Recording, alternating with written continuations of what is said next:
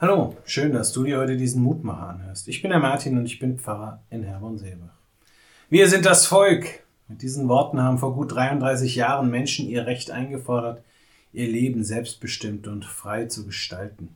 Wir sind das Volk.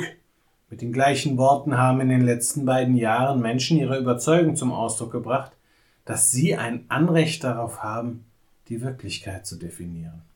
Laut rufen und skandierend auf die Straße zu gehen und als große Menge in die Öffentlichkeit zu treten, gehört wohl schon immer zu der eindrucksvollsten Art, eine Meinung zum Ausdruck zu bringen. Nicht immer ist dieser Ansatz von Erfolg gekrönt, doch dort, wo Veränderung passiert, da war am Anfang meist eine rufende Menge zu hören. Eine Menge, die zum Ausdruck gebracht hat, was ihr wichtig ist. Eine Menge, die klar gemacht hat, dass es so, wie es ist, nicht mehr weitergeht. Eine Menge, die bereit war, das eigene Wohl hinter die Bedürfnisse der Gemeinschaft zurückzustellen. Die heutige Losung? Ruft laut, rühmt und sprecht, Herr, hilf deinem Volk. Jeremia 31, Vers 7. Die Forderung des Propheten passt in diese Linie. Er ruft die Menschen dazu auf, auf die Straße zu gehen und zu rufen, wir sind das Volk.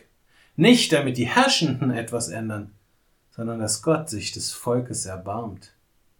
Kaum vorstellbar, dass Gott, der Allmächtige, sich von so einem Verhalten beeinflussen lassen würde. Aber vielleicht geht es auch gar nicht darum, einen anderen zu bewegen, etwas zu verändern, ganz egal, ob das Gott ist oder irgendein Regierungschef.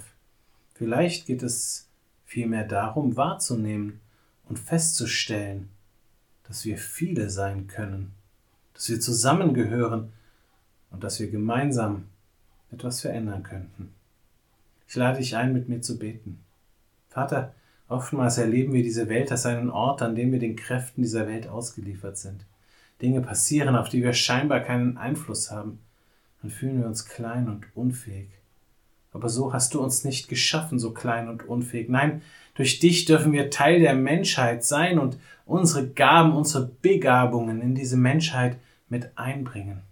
Hilf uns, an dieser Menschheit mitzubauen, Hilf uns, in diese Menschheit hineinzuwirken, nicht aus Machtgier und Anspruchshaltung, sondern in dem Bewusstsein, dass wir nur zusammen als dein geeintes Volk, als deine Kinder dazu beitragen können, diese Welt zu einem Teil deines Reiches zu machen. Amen.